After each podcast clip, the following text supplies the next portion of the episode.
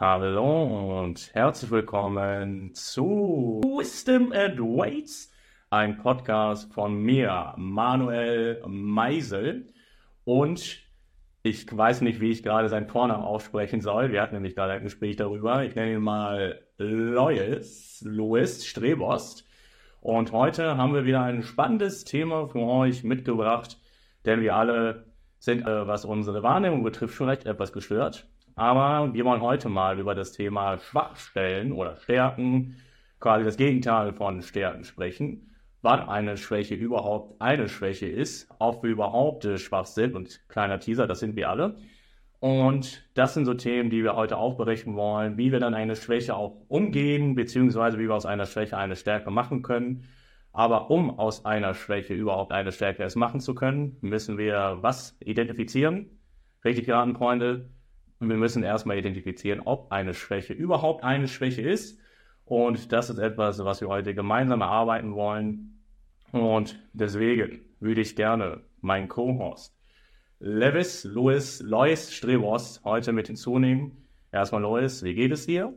Und im zweiten klären wir dann die wichtigen Fragen des Lebens um das Thema Schwäche. Guten Mittag, lieber Mario. Wir haben Samstagmorgen 14.25 Uhr. Schön Samstagmorgen halt. also Geoplacer halt, ne? das Wetter ist schon wieder genauso, wie man sich in Osnabrück vorstellt. Regnerisch und düster an einem Herbstnachmittag. Und ja, ich äh, wollte gerade schon damit beginnen, dass man mich gerne Louis nennen kann. Ihr könnt mich aber auch gerne Lois nennen weil ich neulich die Erfahrung gemacht habe, dass mich jemand im Gym Lois angesprochen, mit Lois angesprochen hat, obwohl wir uns nicht kannten. Das ist eigentlich so mein, mein Kosename. Ihr könnt mich gerne ansprechen, wie ihr wollt. Naja, jedenfalls, worüber, worüber ich referieren wollte mit Manuel, ist das Thema, inwiefern, wann ist ein Muskel eine Schwachstelle? Ich denke, als allererstes sollten wir festlegen, dass wenn du nicht mehrere Jahre Training hinter dir hast, dann bist du erstmal eine einzige Schwachstelle.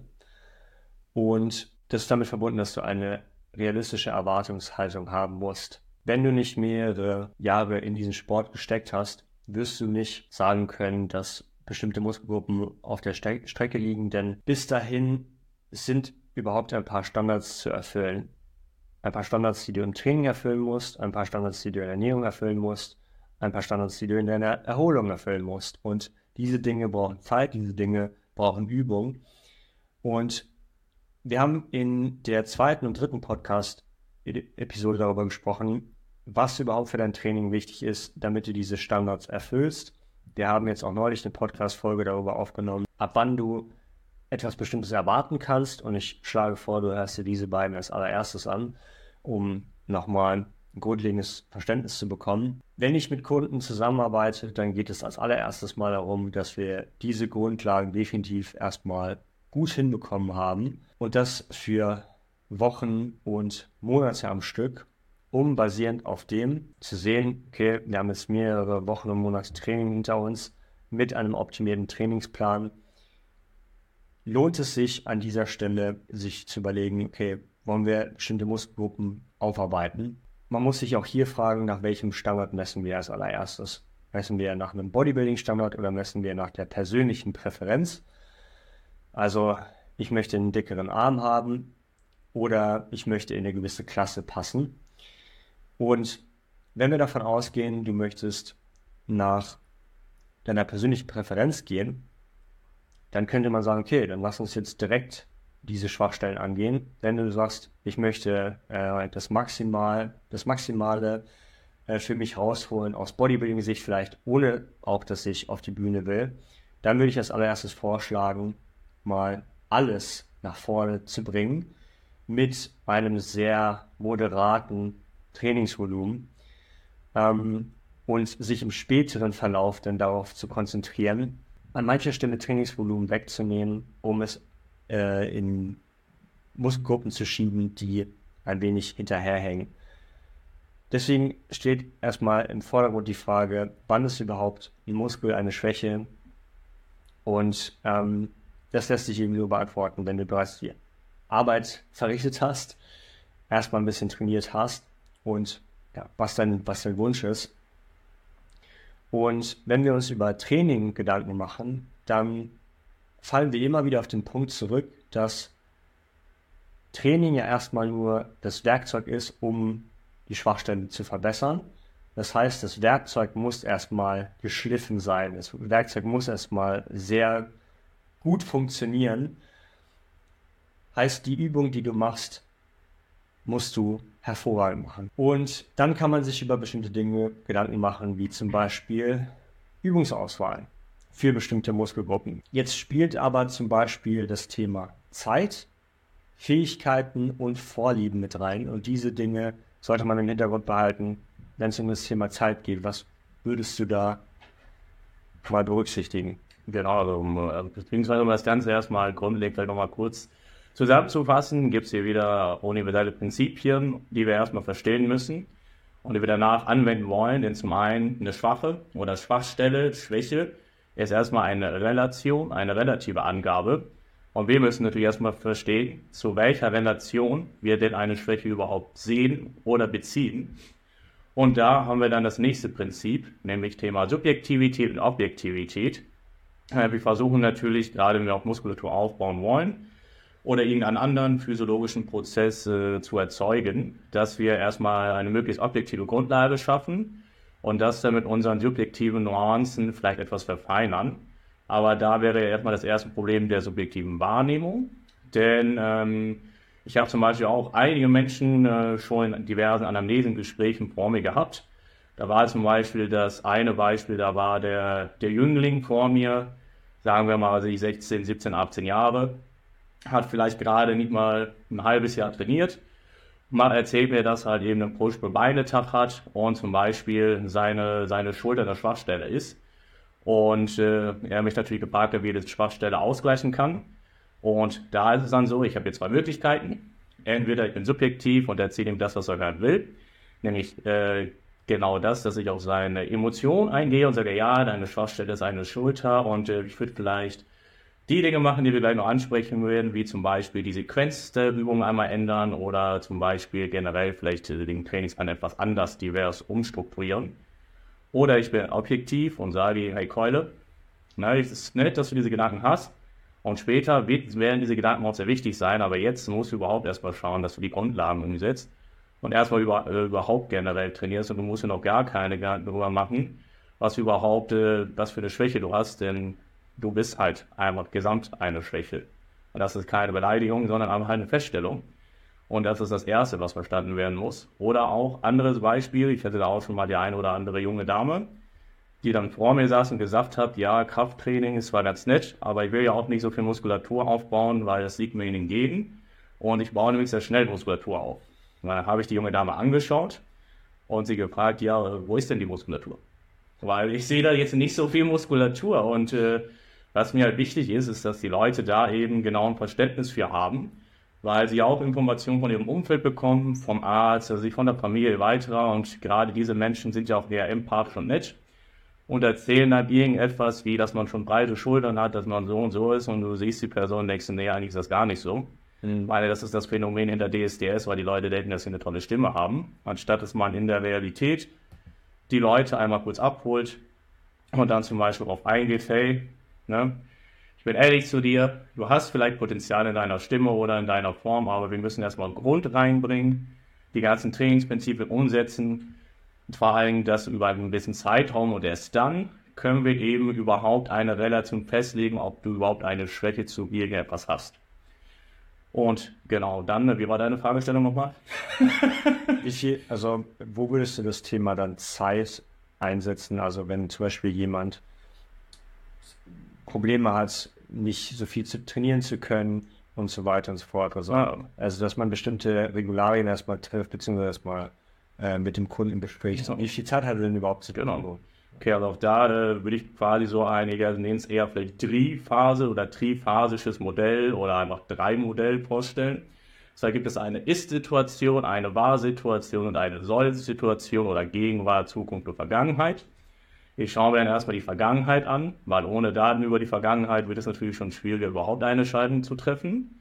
Dann schaue ich mir an, äh, was allgemein überhaupt an zeitlichen Kapazitäten zur Verfügung steht, sei es pro Trainingseinheit, sei es Einheiten in der Woche oder pro Zeitraum. Dann schaue ich auch, wie viel Gesamtvolumen wird vielleicht gerade benutzt. Reicht dieses Volumen aus, um äh, allgemein etwas Muskelaufbau zu erzeugen oder nicht? Und dann versuche ich vielleicht dieses Volumen irgendwo zu sammeln, schaue, okay, unser Gesamtvolumen zum Beispiel für die Woche sind also die 60 Arbeitssätze wir machen so und so viel Arbeitssitze zum Beispiel für die Brust, aber wir wollen die Schulter zum Beispiel hervorheben. Momentan machen wir vielleicht eben nur, also wir machen vier Sätze für die Schulter, zehn Sätze für die Brust in der Woche. Das heißt, man kann schauen, dass man zum Beispiel für die Brust zwei Sätze rausnimmt und dann für die Schulter hinzufügt. Ähm, genau, und das Thema Zeit ist natürlich immer individuell. Und äh, Zeit würde ich gar nicht so sehr stark verändern. Es sei denn, ich kriege auch äh, das Feedback, dass man zum Beispiel mehr Zeit zur Verfügung hat.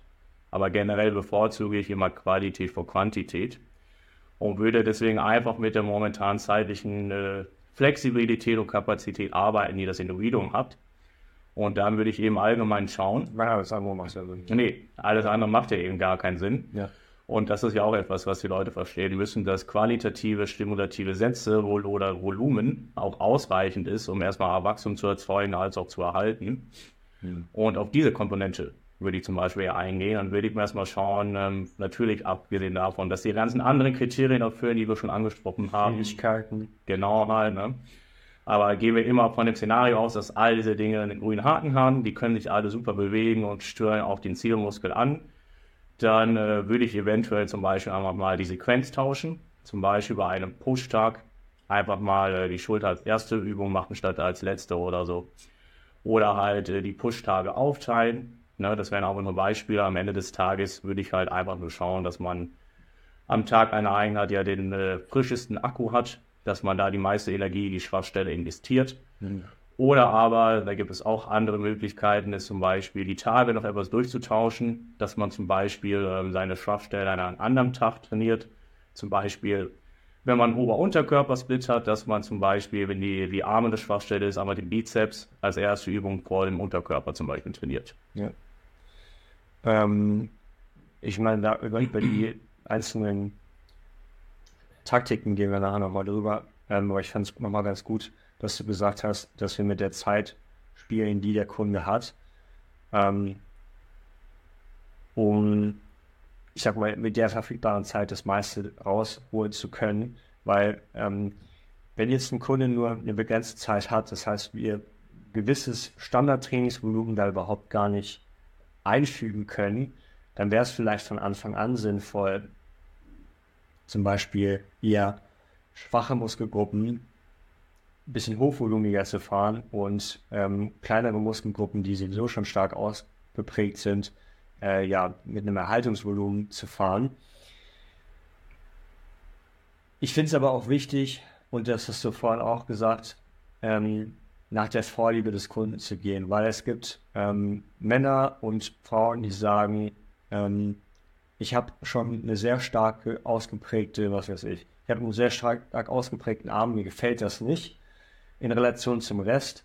Und es ist dann einfach aus unserer Position zu sagen, okay, aus dem Bodybuilding-Standard heraus hast du keinen starken Arm, aber man muss natürlich trotzdem auf die Vorliebe eingehen und dann sagen, ja, okay, wir arbeiten nicht mehr weiter an den Arm, sondern wir konzentrieren uns auf den Rest.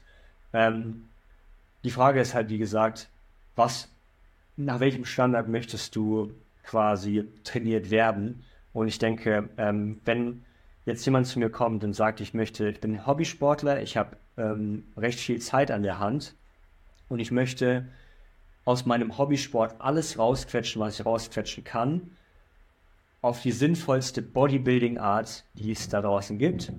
Okay, dann fangen wir an, erstmal grundlegend das Ganze, äh, das, das Trainingsvolumen so aufzubauen, dass alles möglichst gleichmäßig wächst.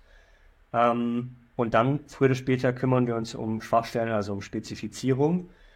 Wenn du jetzt aber sagst, von Anfang an, mir ist dieser ganze Bodybuilding-Kram egal, ich habe dicke Arme und ich, mir gefällt, gefallen meine dicken Arme in Relation zum Rest nicht, dann sagen wir, okay, dann starten wir halt ähm, mit mit den Übungen, äh, mit, einem, mit einem höheren Trainingsstand in bestimmten Übungen und arbeiten erstmal an Übungen, die alles andere nach vorne bringen. Und ich denke, äh, diese Unterscheidung ist immer wichtig zu treffen und deswegen wollte ich da gerade nochmal drauf eingehen. Willst du es unterschreiben, oder? Jo. Ähm, genau. Also das zum Thema Vorlieben. Als allererstes steht im Vordergrund, das, was du bereits machst, besser zu machen. Genau, wenn wir das alles haben, dann kümmern wir uns als allererstes mal darum, dass wir uns bestimmte Übungen raussuchen, die für bestimmte Muskelgruppen gut geeignet sind. Und da kann man sehr ins Detail gehen. Wir versuchen das möglichst im Detail zu betrachten. Wir werden aber wahrscheinlich nochmal ein bisschen mehr ins Detail gehen müssen, wenn da Rückfragen bestehen.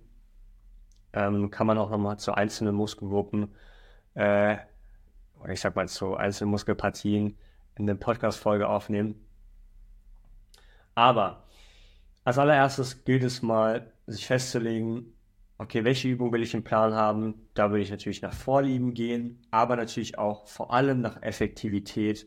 Und Effektivität schlägt dann natürlich die Vorliebe in der gewissen Weise. Also wenn du sagst, ich will dicke Beine aufbauen ähm, und ich mache aber auch gerne Kniebeugen, ich habe aber vielleicht nicht die allerbesten Voraussetzungen für eine Kniebeuge, einfach weil ich, äh, jetzt sind wir wieder bei dem Wort anthropometrisch, anthropometrisch, pometrisch.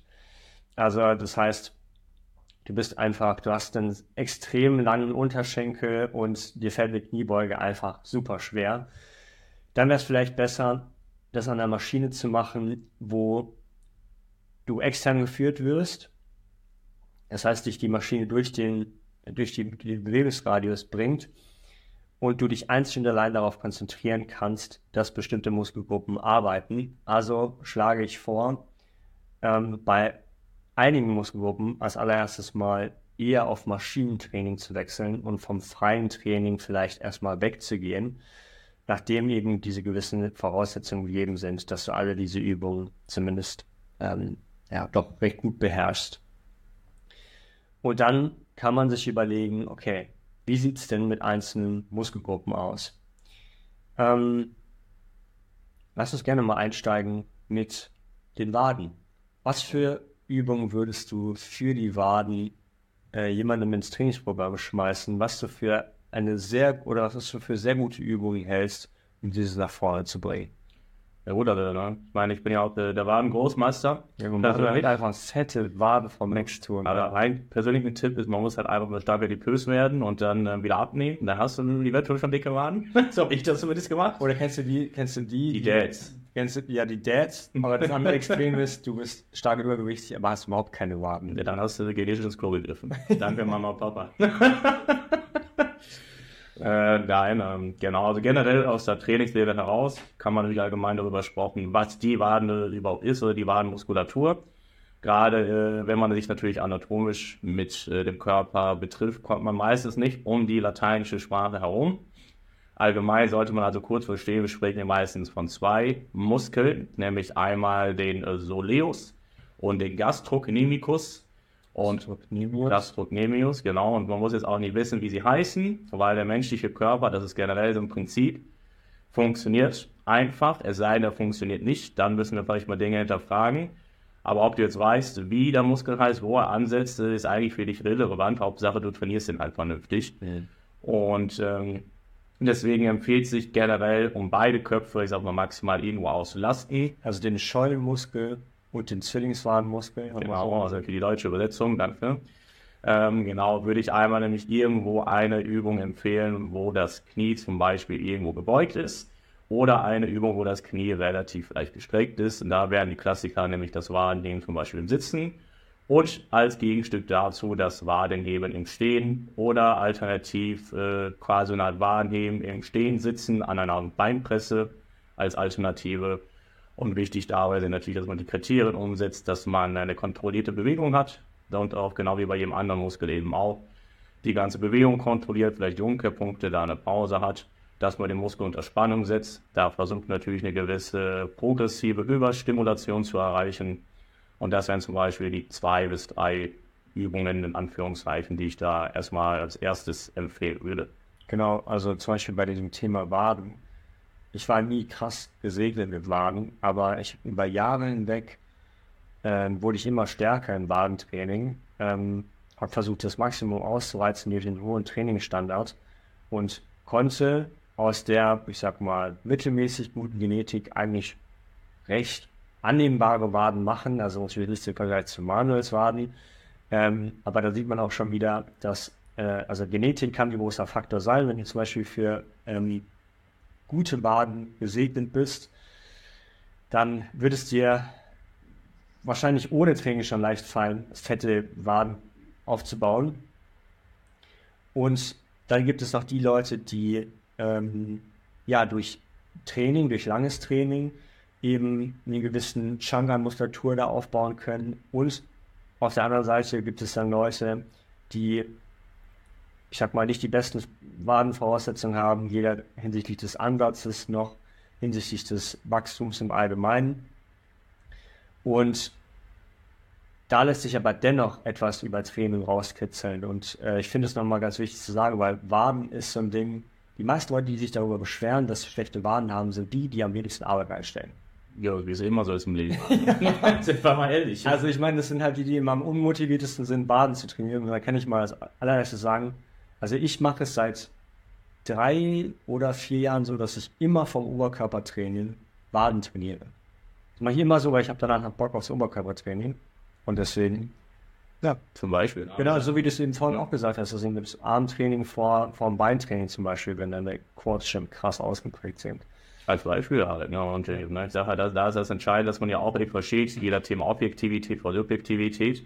Wenn du die Erwartungshaltung hast, gigantische Waren zu haben, aber du keine Handlung dafür einsetzt, ja, dann läuft etwas mit der Erwartungshaltung halt eben falsch. Und da muss natürlich jemand dich wieder in die Realität zurückholen, bei der respektvolle Art und Weise. Ja. Und dir natürlich sagen, ja, hey, du hast vielleicht eine schlechte Genetik, der Ansatz ist halt äh, vielleicht dementsprechend nicht dort, wo er sein könnte, wie bei jemand anderem, wo das ganze, die ganze Muskulatur viele voluminöser auch wirkt.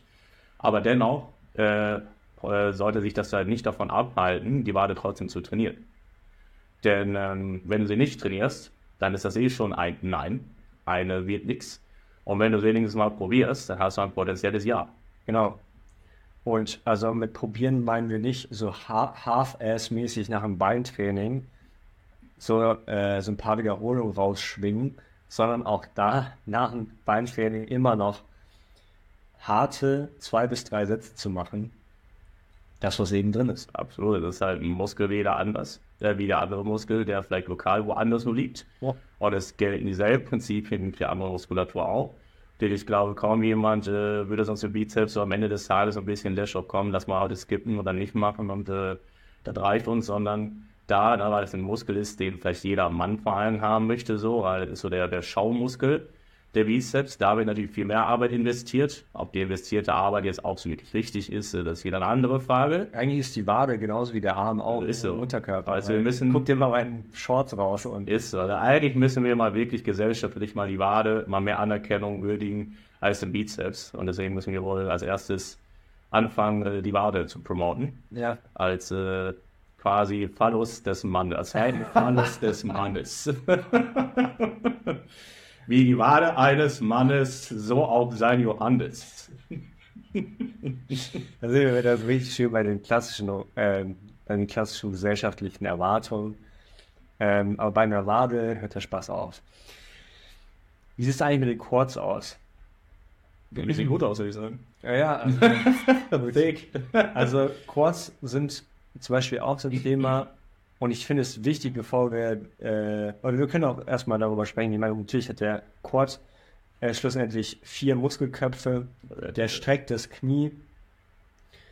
Ähm, sich auch da zu fragen, okay, was für Übungen schmeiße ich damit rein? Ich würde sagen, wir nehmen, also wenn ich meine Favoriten wählen müsste, dann würde ich als allererstes die Pendulum nehmen. Pendulum Sports, weil da haben wir eine Kniestreckung und ähm, beziehungsweise haben wir quasi den Kniestrecker und eine Beinpresse gleichzeitig. Dann die Beinpresse an sich und ähm, die Leg Extension, also den Kniestrecker. Und dann hast du eigentlich schon ein sehr solides Quad-Training zusammengebastelt, wenn du aus diesen Sätzen alles rausholst. Und gerade bei Quads zum Beispiel, ich bin auch so jemand gewesen, ich hatte übelst lange, übelst beschissene Beine. Äh, und ich will das nicht nur auf mein, meine scheiß Knie zurückführen, sondern vor allem, weil ich mir nicht den Arsch aufgerissen habe beim Beintraining. Also, weil ich einfach viel zu früh, viel zu weit weg war vom Muskelversagen, viel zu früh aufgehört habe, den Satz. Ähm, und Beine sind eine extrem ausdauernde Muskelgruppe und sie nah ans Muskelversagen zu führen, also sehr nah ans Muskelversagen zu führen, ist eine Kunst, aber auf der anderen Seite wird vor allem mit Wachstum belohnt. Und ich kann mich noch daran erinnern, dass Lane Norton das mal in einem seiner Posts hatte, wo er gesagt hat, ich hatte immer scheiß Beine, aber sie sind gewachsen mit viel Intensität, also mit einer hohen Annäherung als Muskelversagen. Und ich kann das nur so bestätigen. Ähm, als ich angefangen habe, mich wirklich in Beintraining auseinanderzunehmen, sind die Haxen endlich mal gewachsen. Und ähm, ja, was wären deine Favoriten für, für die Quads? Genau, also auch hier nochmal allgemein für Verständnis äh, gibt es ja sogar einen Quadrizeps, der aus vier Teilen besteht. Und du hast zum Beispiel den einen Teil, der nämlich über zwei Gelenke vor allem verläuft, einmal über die Hüfte und das Kniegelenk und das ist nämlich äh, der Rectus femoris. Und deswegen wäre eine Übung, die man definitiv mal implementieren sollte, vielleicht mal der sogenannte Beinstrecker, um diesen Teil auf jeden Fall auch hier vielleicht nochmal herauszufordern. Dann wäre eine weitere Möglichkeit, wenn man natürlich so ein Gerät überhaupt zur Verfügung hat, zum Beispiel äh, eine sogenannte Hang Squat oder eine Harkage mit Kniebeuge, weil man auch hier eben extern stabilisiert ist und man sich sehr viel oder eigentlich hauptsächlich nur darüber, darum konzentrieren muss, das Knie nach vorne zu schieben und was man dann äh, vielleicht noch einbauen könnte, wäre, dass man irgendwo eine Bewegung hat, um ähm, den Beinstrecker vielleicht auch noch mal etwas zu verlängern. Wie zum Beispiel ein, oder was ich generell empfehlen wäre, wäre auch unilaterale Übungen. Und was ich ganz gut finde tatsächlich ist, das ist ein bisschen komplizierter, aber wäre halt eine Art Bulgarian Split Squat mit einer leichten Erhöhung auf dem vorderen Fuß, sodass wir in dem Bein, wo wir eben die Hüftstreckung haben, was dann eben quasi ähm, der Quadrizeps dann in die gedehnte Position bringt, als dritte Übung zum Beispiel nochmal hinzuzunehmen, sodass man da eben auch nochmal eine Möglichkeit hat, den äh, Quadrizeps auf eine andere Art und Weise zu stimulieren. Genau, wo man dann quasi wieder bei den freien Übungen wäre, was definitiv nichts Schlechtes ist. Ich denke, äh, dass wenn du einen gewissen Skill aufbaust, also dir Zeit gibst, diese Übung zu lernen, dann kriegst du da auch ziemlich viel aus der Bewegung raus. Ähm, und da will ich vielleicht auch mal noch einen Punkt einfügen, weil mich jemand gefragt hat, wie äh, kriege ich denn mehr Quad Sweep, also beziehungsweise wo, wie kriege ich denn so eine richtig ausladende, so eine richtig ausladende Außenseite vom Bein?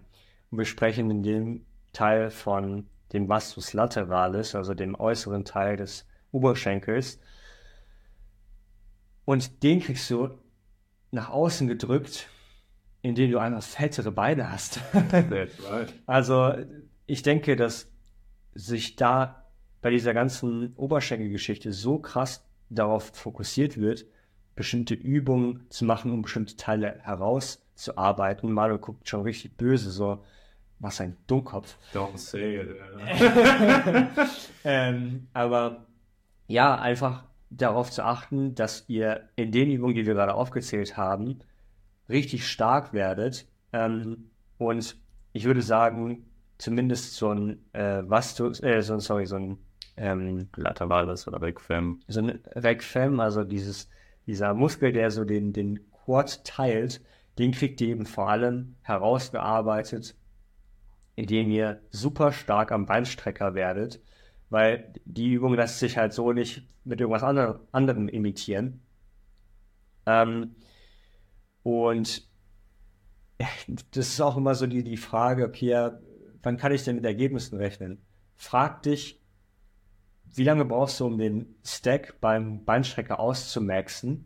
Und wenn du ihn ausmaxen kannst, das heißt, wenn du das ganze, den ganzen Block bewegen kannst, und zwar vernünftig. Und zwar vernünftig, ohne Schwung, also komplett ohne Schwung. Dann kannst du damit rechnen, dass wenn du genug isst und genug schläfst, dass deine Beine einfach grandios aussehen.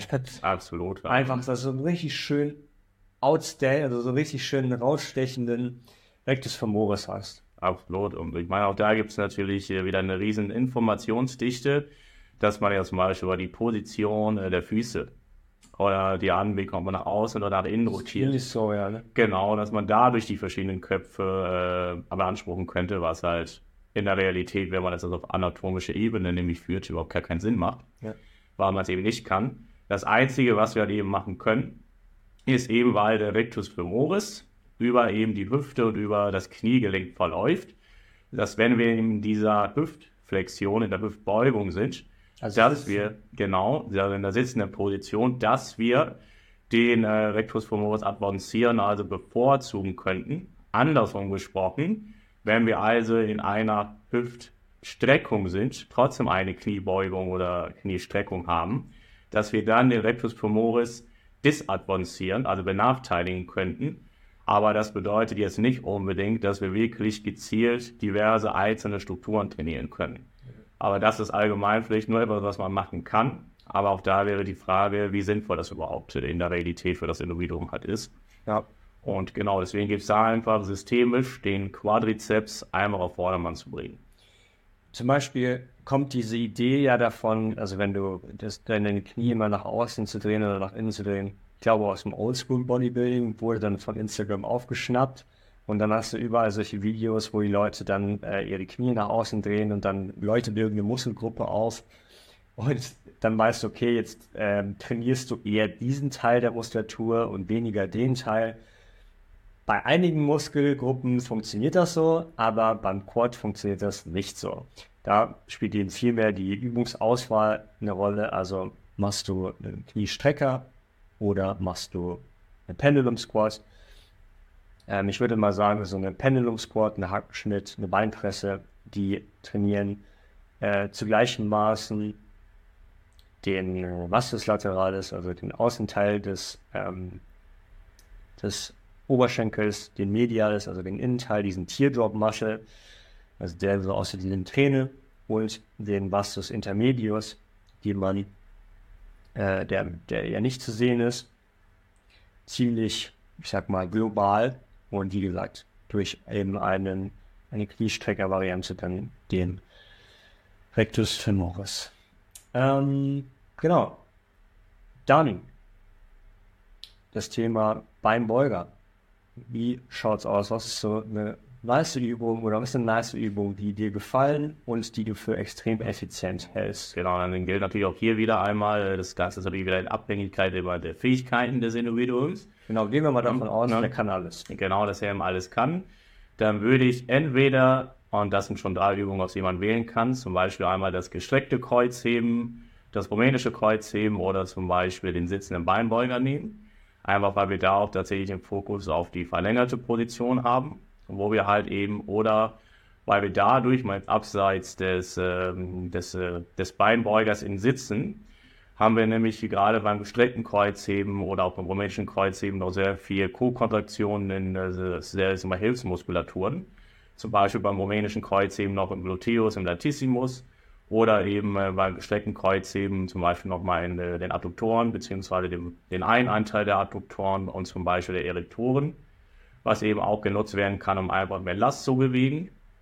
Und abseits davon äh, eignet sich zum Beispiel sonst auch mal ganz klassisch der deponierte Hamstring Curl oder eben auch der Beinbeuger im Liegen, um dann zum Beispiel hier eben die verkürzte Position was ist denn, was, was für die Zuschauer, was ist ein ponierter Hamstring Curl? Also das ist halt der Beinbeuger im Liegen.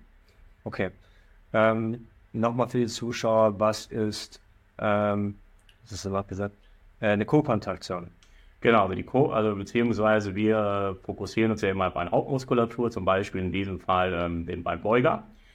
Dennoch, wenn wir Übungen machen, gerade komplexe Übungen, erreichen wir nochmal auch, ähm, ich sag mal, die Aktivität von Muskulatur, die nicht mit unserem Zielmuskel verbunden ist. Und das können wir auch als Hilfsmuskulatur bezeichnen. Das heißt, beim zum Beispiel rumänischen Kreuzheben ist der Beinbeuger natürlich mit dran beteiligt, aufgrund der Position, die wir einnehmen. Dennoch ist, äh, gibt es auch andere Muskulatur, die natürlich auch nochmal dabei hilft, zum Beispiel die Langhantel eben von A nach B zu bewegen Und das wäre in diesem Beispiel des rumänischen Kreuzhebens unter anderem zum Beispiel der Gluteus maximus oder eben auch der Latissimus dorsi. Und das sind halt Co-Kontraktionen, dass wir neben unserem Hauptmuskel auch nochmal eine Kontraktion, Verkürzung, Aktivität in den Hilfsmuskel nochmal mit erzeugen. Ja. Abseits des Hauptmuskels, den wir eigentlich trainieren wollen. Ja. Und deswegen wäre das so eine Wahl, die ich treffen würde, zum Beispiel eben den sitzenden oder liegenden Beinbeuger, gestrecktes Kreuzheben, rumänisches Kreuzheben. Und ne, theoretisch kann man auch Kreuzheben oder eine Beinpresse auch nochmal mit einbauen, mit ein paar leichten Nuancen, je nachdem, ähm, was für Fähigkeiten halt das Individuum hat. Ne? Right. Schließe ich mich dem an. Also ich denke, um eine Hinge-Variante, also da, wo du, das, wo du die Hüfte streckst, kommst du nicht ganz drum herum. Ähm, ja, weil inwiefern lässt sich, äh, gibt es eine gute Alternative zu einem, zu einem rumänischen, zu einer rumänischen Kreuzheben-Variante? Also für viele, auch hier, der Fokus liegt auf den beiden Beuger. Ne? Es ja. gibt auch sowas wie Rückenstreckung 45 Grad. Mhm. Könnte man eben machen, um zum Beispiel den Gluteus Maximus oder so zum Beispiel auch nochmal andersweitig zu stimulieren. Ne? Also wenn wir jetzt beim rumänisch, äh, beim, beim Burger bleiben.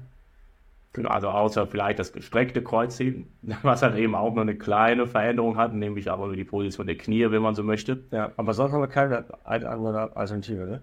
Nee, also nicht in der Art und Weise halt, ne, weil es eine verlängerte Position trainiert, du hast halt eine gewisse Last, die viel Co-Kontraktion, kannst sehr viel Last bewegen. Ne? Und als Alternative, wenn du halt nicht die Fähigkeiten hast, wäre halt da sitzender Beinbeuger, zumindest was die verlängerte Position halt betrifft halt. Ne? Ja.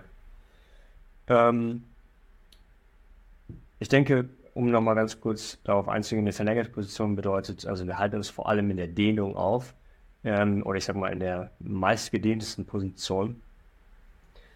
Genau. Okay, dann mache ich mal weiter mit dem Hintern. Und Manuel ist bekannt als The Glute Guide. Eigentlich äh, müsste ich ihm jetzt direkt den Ball zu spielen. Ich fange mal an und du kannst mich ja, äh, kannst mich ja gerne korrigieren.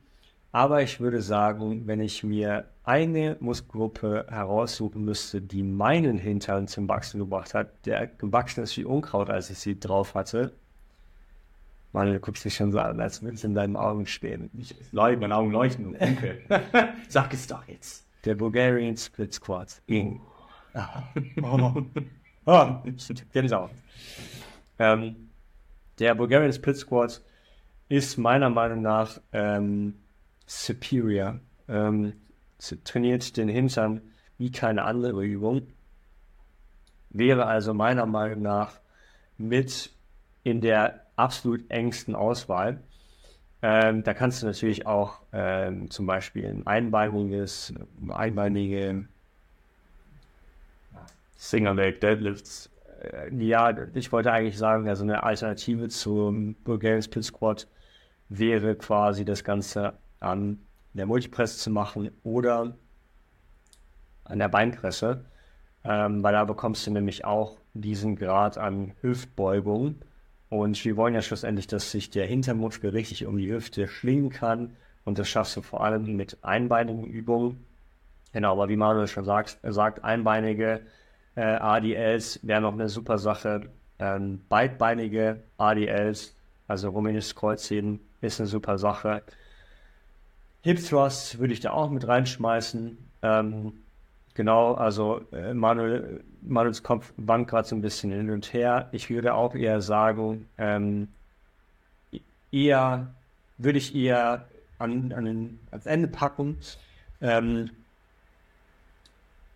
aber ja, schlussendlich ist es auch eine Übung, die, ähm, die den Hintern, ich sag mal, äh, recht gezielt herausfordert, ohne dass man eben groß andere Muskulatur noch mit drin hat. Also vor allem für die Mädels, die eben äh, weniger Oberschenkel aufbauen wollen und viel Hintern. Ähm, wie gesagt, wenn das eine Vorliebe ist, dann wäre das äh, vor allem ein Hit Thrust. Ähm, ein einbeiniger Hit Thrust würde zum Beispiel auch gehen. Da schießt mal den Ball zu dir. Ball ja, zu dir. also die wichtigen Übungen wurden eigentlich schon zusammengefasst. Man kann auch vielleicht so eine, so eine Art Stepper mit einbauen zum Beispiel. Aber auch da, wie du auch schon gesagt hast, also meine Wahl liegt auch immer bei mindestens vielleicht einer unilateral, also einbeinigen Bewegung. Zum Beispiel auch einer Beinpresse, um eben diese Hüftbeugen zu erreichen, dass wir hier auch wieder die gedehnte, die verlängerte Position erreichen können. Äh, dieser eben vor allem mit mechanischer Last assoziiert ist und diese dementsprechend auch gerade mit Muskulaturaufbau verbunden ist, was nicht heißt, dass es nur diese Übung gibt oder diese Aktivität erreicht werden soll.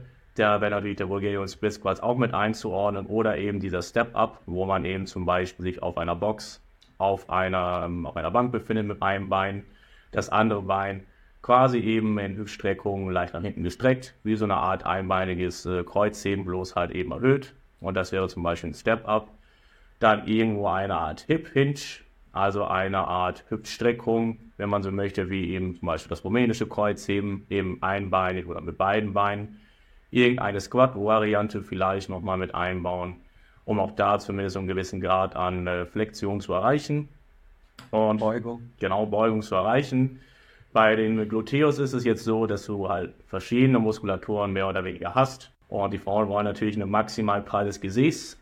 Und deswegen macht es für diese Frauen vielleicht auch irgendwo Sinn, zumindest eine gewisse Abduktion oder externe Rotation mit einzubauen. Also, dass man zum Beispiel, ich meine, die Leute kennen Ne? Einmal das, ähm, vielleicht das brave und äh, das nicht brave Mädchengerät. Das brave Mädchengerät wäre die Abduktion, weil ihr dann die Beine schließt. Und das nicht brave Gerät wäre eben die, die Abduktionsmaschine, weil du die Beine nach außen führst. Und das wäre vielleicht noch eine Variante oder etwas, was ich einbauen würde, dass man da den Gluteus Medius äh, auch nochmal irgendwo mit trainiert. Aber der hat natürlich auch nochmal Funktionen, die sonst gerade bei einbeinigen Geschichten mit involviert sind. Würdest du sagen, dass äh, die Abduktion, also das Wegstrecken des Beins im Sitzen den Gluteus medius gut herausfordert? Gut herausfordert eher nicht.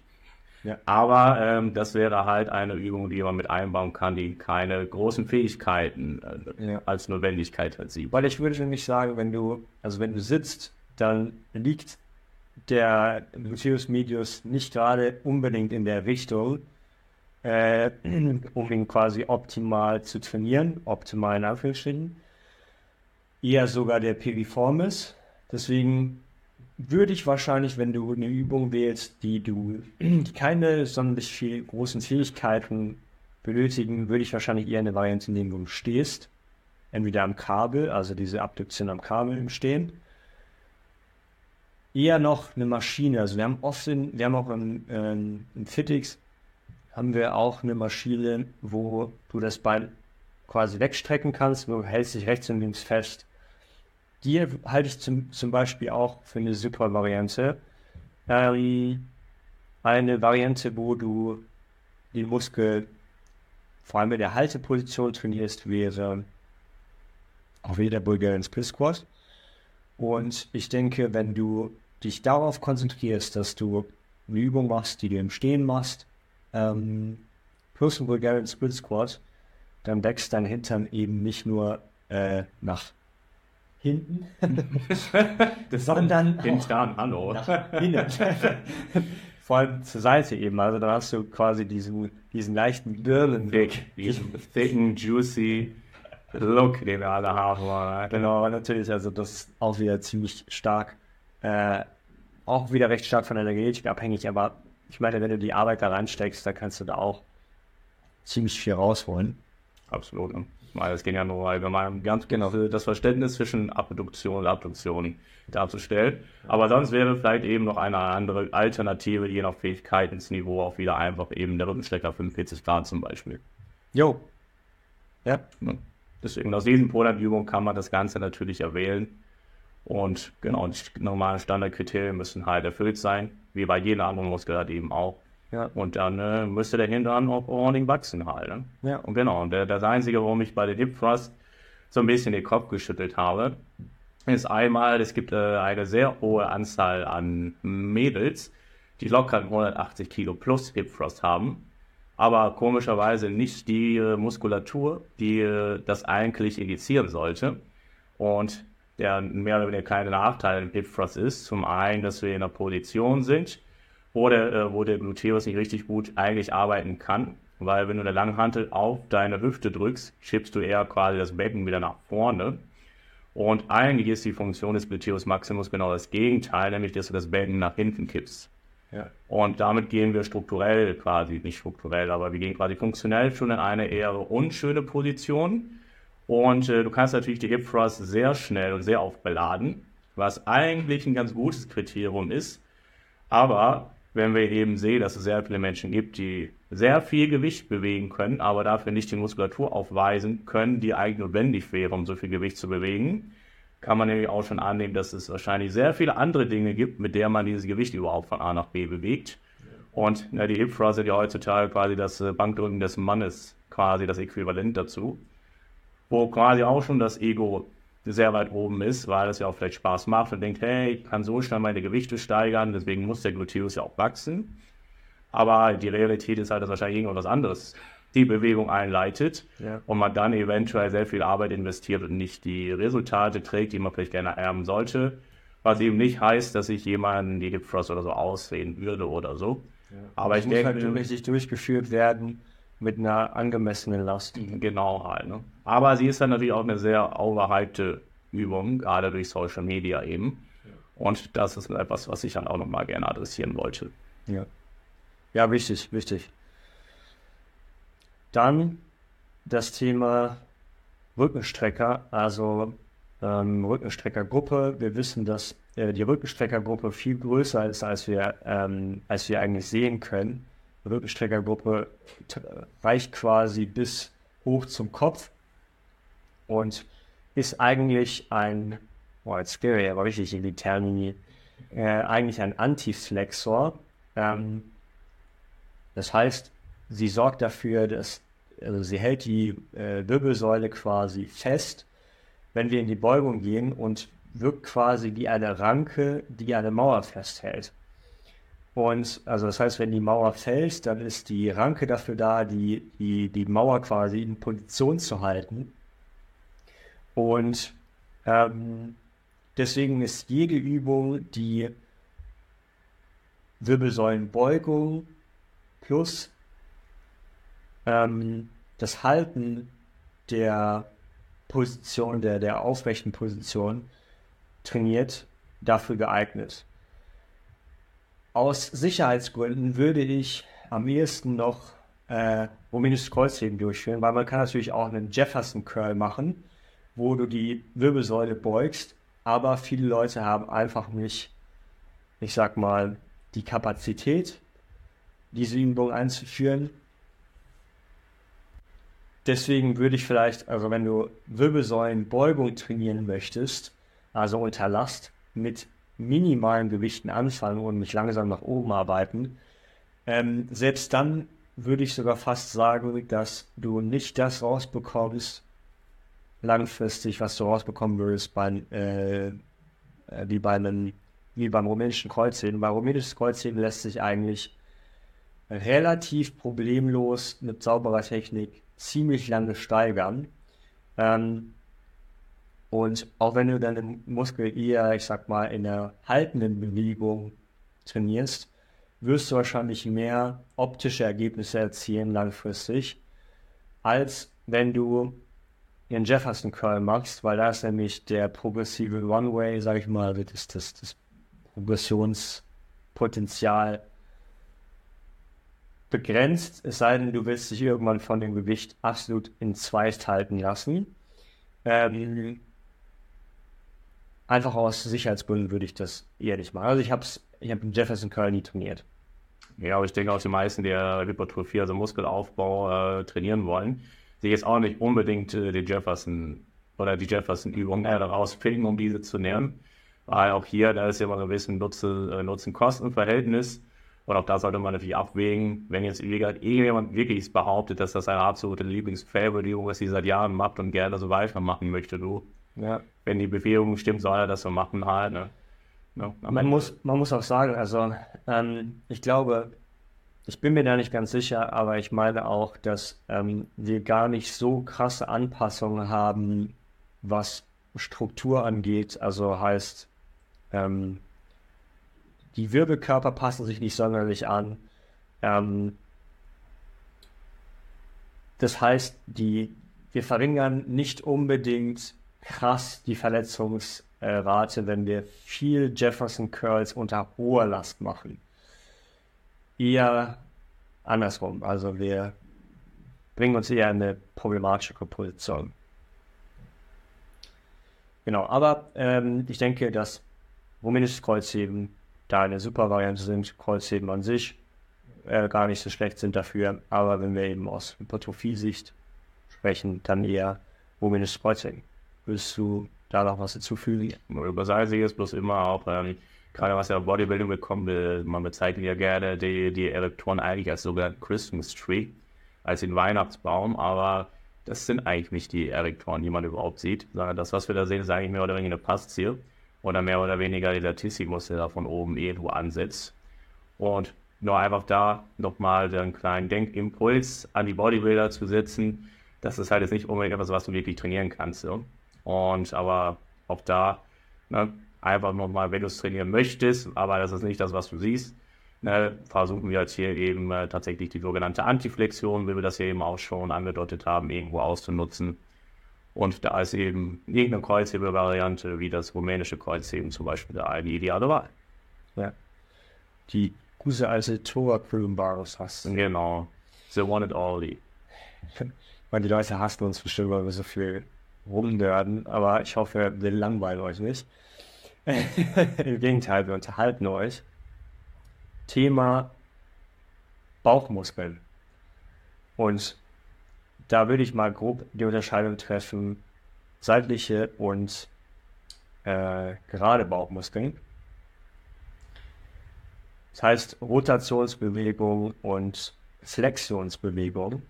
Der Bauch wird ja gerne mal völlig anders trainiert auf alle anderen Muskelgruppen, nämlich mit möglichst vielen Übungen in kurzen Intervallen. Ähm, und also, wenn ihr Hypertrophie im Bauch erzeugen wollt, kommt davon bitte weg.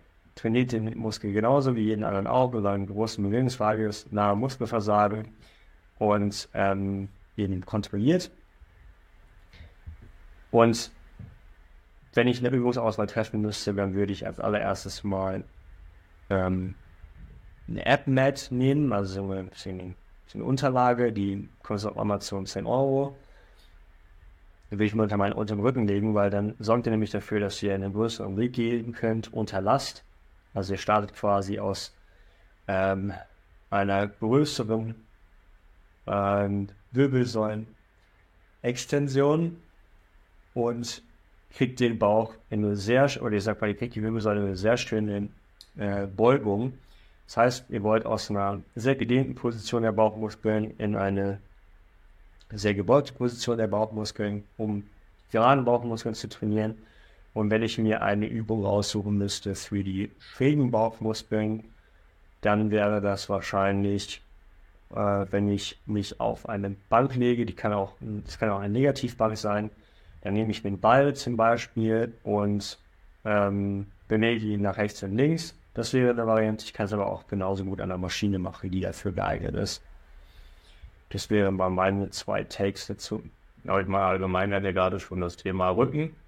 Das heißt, äh, ich sag mal, Bauch und Rücken kann man ja allgemein Rumpf irgendwo zusammenfassen. Und generell ist eigentlich schon fast jede Bewegung irgendwo eine Rumpfbewegung wo wir den Rumpf benutzen, weil das ja quasi unsere Körpermitte ist. Wenn wir das allerdings wieder im, ähm, ich sag mal, im Hypertrophie-Muskelaufbau-Kontext sehen, was ich da meistens empfehle, ist halt eben genau das, dass wir die Aktion ähm, dieser Muskulatur oder der einzelnen Muskulaturen vielleicht eher ausnutzen. Und ähm, da haben, brauchen wir halt eine gewisse Flexion, also eine gewisse Beugung zum Beispiel oder eine gewisse Streckung. Und da eignet sich zum Beispiel die klassische Crunch-Variante, indem wir zum Beispiel hier auf irgendeine Art und Weise den Brustkorb zu unserem Becken führen in einer gebeugten Position. Oder eben dann auch genau andersrum, dass wir irgendwo das Becken zum Beispiel nach oben zum Brustkorb führen, wie zum Beispiel beim Beinheben im Hang. Auch da äh, ist natürlich auch wichtig, dass wir eben dann vor allem diese Flexion auch erreichen, diese Beugung und nicht einfach nur unsere Hüftbeuge arbeiten lassen, sondern da auch wirklich natürlich äh, mit der Bauchmuskulatur im Allgemeinen einfach arbeiten. Und das wären eigentlich so die zwei Übungen, die ich allgemein vielleicht für ästhetische Gründe empfehle. Für, ähm, ich sag mal, Bodybuilder oder so, die wirklich dann auch nochmal eine gewisse Bühnenambition haben, wäre es nochmal wichtig, vielleicht an der Oberkörper- oder Torso-Rotation zu arbeiten, da viele Posen damit auch zu tun haben, dass man den Oberkörper rotieren kann. Da würde ich jetzt aber keine, ich nenne es mal klassische Muskelaufbauübung machen, um die seitliche Muskulatur oder so zu trainieren, sondern einfach nur, um da ähm, die Bewegung quasi wieder reinzubekommen in den Oberkörper, dass man richtig äh, rotieren kann, damit man auch dementsprechend auf der Bühne auch wirklich einen präsentablen Look dort äh, zur Schau stellen kann. Weil du wahrscheinlich darauf hinaus willst, dass man die Teile damit breiter macht, also in der wenn du das, wenn du das Rotationsbewegung mehr auf Hypertrophie ausrichtest, dann hast du natürlich äh, von vorne einen noch breiteren Look. Genau, und habe ich sonst halt auch. Ne? Und genau, und das ist meistens ja nicht der limitierende Faktor, weil wie du jetzt kaum jemanden sehen, der einfach zu gering ausgeprägte seitliche Bauchmuskeln hat. Du wirst eher jemanden finden, der nicht mehr rotieren kann, weil er so versteift ist und deswegen wäre das vielleicht auch mal eine Intervention. Ne? Ist aber, das ist ja nur der Muskelaufbaubereich. Wenn es dann wieder um Funktion generell, äh, wie kann ich mich bewegen oder wie soll ich mich bewegen geht, dann kann man natürlich noch mal ganz andere Übungspool mit einführen. Ja. Wo wir dann die verschiedenen Ebenen vielleicht geben, zum Beispiel. Ja. Genau, äh, zu, den, zu der Beinstrecker-Variante wollte ich gerade noch was sagen. Und zwar, damit du, da, damit du viel aus der Bewegung rausbekommst, musst du die Knie halt möglichst hoch bekommen, weil du willst ja eigentlich auch wieder eine Kippung des Beckens haben. Weil mehr Kippung des Beckens bedeutet eben auch, dass äh, sich deine Wirbelsäule mehr beugt, nicht nur dein der Hüftbeuger. Als nächstes Brust. Das beste Thema überhaupt. Ich, oder nee, fangen wir an. Wie würdest du die Brust trainieren wollen? Genau, also äh, das Thema Brustmuskulatur oder wie man auch im Englischen gerne sagt, die Packs und Big Packs equals Big Paychecks Oh yeah. Oh yes. Und ja, also auch da ist eigentlich äh, der Übungspool wieder etwas größer, den man wählen kann, aber ich versuche es mal möglichst simpel runterzubrechen. Und was ich halt eben machen würde, ist unter anderem, ich würde natürlich irgendwo eine drückende Bewegung mit einbauen. Ja, wer hätte das gedacht? Und ähm, ganz grob, um es hier auch anzusetzen, ähm, eigentlich hast du zwei Muskeln, einmal den äh, Minor und den Major, den großen und den kleinen, wenn du so möchtest. Und ich versuche auf jeden Fall erstmal eine Übung einzubauen, ähm, bei der ich vielleicht möglichst viel Last bewegen kann, wo ich eben auch da diese Co-Kontraktion habe. Und das wäre in diesem Fall zum Beispiel irgendwo entweder ein Bankdrücken mit Kurzhantel oder auch gerne geführt zum Beispiel eine Multipresse, je nachdem, was ich für eine Wölbung eines Brustkorbes habe. Ähm, und wo ich eine gewisse Nuance setzen möchte, kann man das flach, schräg oder bis, äh, bis bestimmten Graden an einer Neigung machen aber irgendwo möchte man vielleicht eine Übung haben, um, ich nenne es mal, den oberen Anteil der Brust zu trainieren. Und das geht äh, nämlich auch nur äh, oben in der verkürzten Position. Das heißt, da würde ich irgendeine drückende Bewegung einbauen, die eben vor allem die obere Brustmuskulatur trainiert. Sei es da eben zum Beispiel das schräge Bankdrücken einer Multipress oder mit Kurzhanteln. Oder diejenigen, die Zugang haben zu einer richtig guten Hammer Strength Machine, wäre das zum Beispiel ein Zugang. Dann als zweite Übung würde ich auch gerne mal schauen, dass ich eine Übung habe, wo ich vor allem die verlängerte Position einbaue. Und da würde ich ganz gerne zum Beispiel eine fliegende Variante haben. Idealerweise an ähm, tatsächlich auch der, einem Butterfly-Gerät, weil dort eine Rotationsachse ist, die quasi hinter dem Körper auch nicht verschwindet, aber sich quasi hinter dem Körper wieder mittig zusammentrifft, sodass ich da auch wirklich äh, die verlängerte Position habe. Und dann kann man noch weitere Nuancen mit einbauen. Zum Beispiel gibt es auch sowas wie Liegestütze, Dips oder man kann zum Beispiel auch noch mal eine fliegende Variante an den Kabeln machen. Denn die Kabel haben jetzt ein etwas anderes, ich nenne es mal Widerstandsprofil, weil sie es nicht hinter dem Körper wieder zusammenführen, sondern eigentlich nach außen gehen, dass man da eben zum Beispiel vorne die verkürzte Position auch nochmal mit trainieren könnte. Und deswegen wäre das so der Pull-Up-Übung irgendetwas Drückendes, wo ich viel Last bewegen kann. Eine Verbundübung. Genau, eine Verbundübungen. Eine Übung, wo ich auf jeden Fall äh, die Brustmuskulatur wirklich gedehnt bekomme. Und der Rest ist dann quasi ein kleines Extra, je nachdem, was ich da so für persönliche Präferenzen habe. Und da kann es ein Liegestütz sein, ein Dip oder eben zum Beispiel auch nochmal ähm, fliegende oder fliegende oder Butterfly am Kabel. zum Beispiel so eine, so eine Liegestützvariante ist so underrated. Ja, so. Alter, also ich mache Liegestütze momentan wieder mehr. Wenn du die richtig machst, dann knallt die so deine, deine Absolut.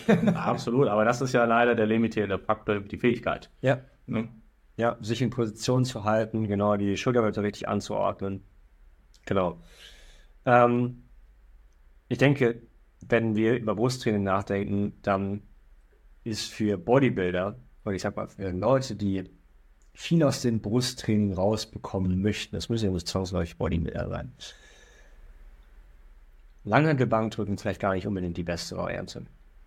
Weil für viele Leute funktioniert das nicht so gut anatomisch. Viele Leute, die schwer Brust trainieren wollen, die haben recht schnell Schulterprobleme, obwohl sie sauber arbeiten. Ähm, ich persönlich bin deswegen großer Fan von Kurzhantelbankdrücken, auch gerne schräg.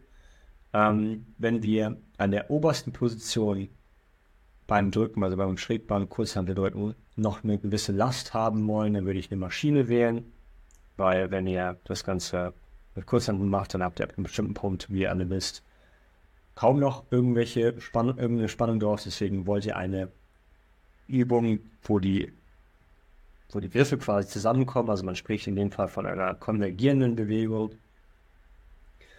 Und ja, da habt ihr eben über den gesamten Bewegungsradius recht viel Last. Wenn wir, ja, ich würde es dann aber, ich würde mich dann aber mal anschließen, also dann eben zum Beispiel auch eine fliegende Variante zu machen. Gar nicht vielleicht unbedingt mit Kurzhantel, sondern eben auch an der Maschine oder am Kabel. Ähm, zum Beispiel auch sitzend mit einer Bankauflage am Kabel finde ich auch sehr nice.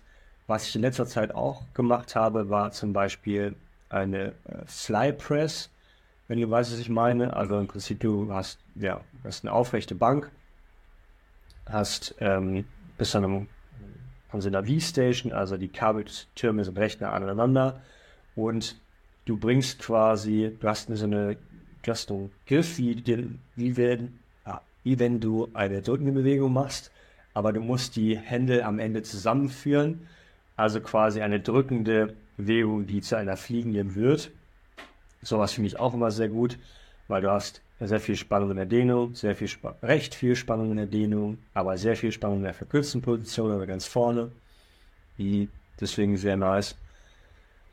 Ja, den Dip könnte man auch mit reinzählen eigentlich. Ähm, wobei da kannst du eigentlich weder, also kannst du gar nicht so einen großen Unterschied machen, wie ich finde. Also äh, weder jetzt krass die Brust ähm, in den Vordergrund stellen, noch krass den Trizeps in den Vordergrund stellen, weil das wird immer damit einhergehen, dass du in irgendeiner Weise die Gesamtlast reduzieren musst und das halte ich bei einem Dip einfach für unnötig.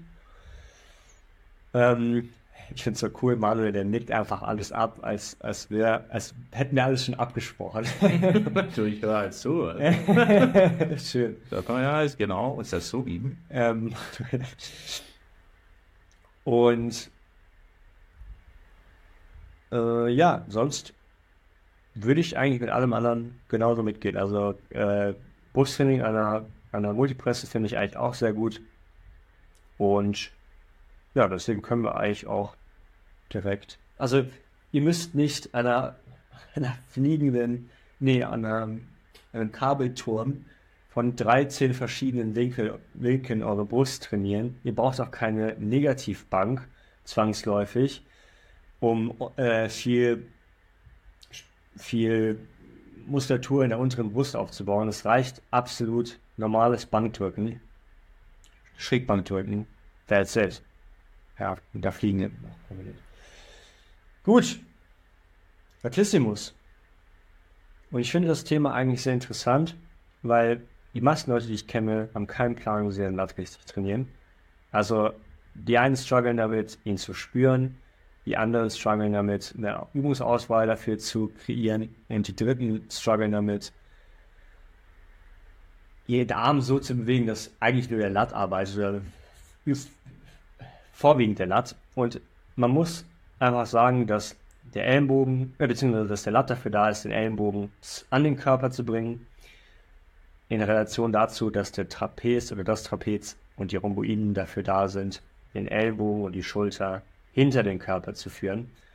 Und wenn man das im Kopf hat, dann lässt sich äh, die Übung auch sehr viel leichter durchführen.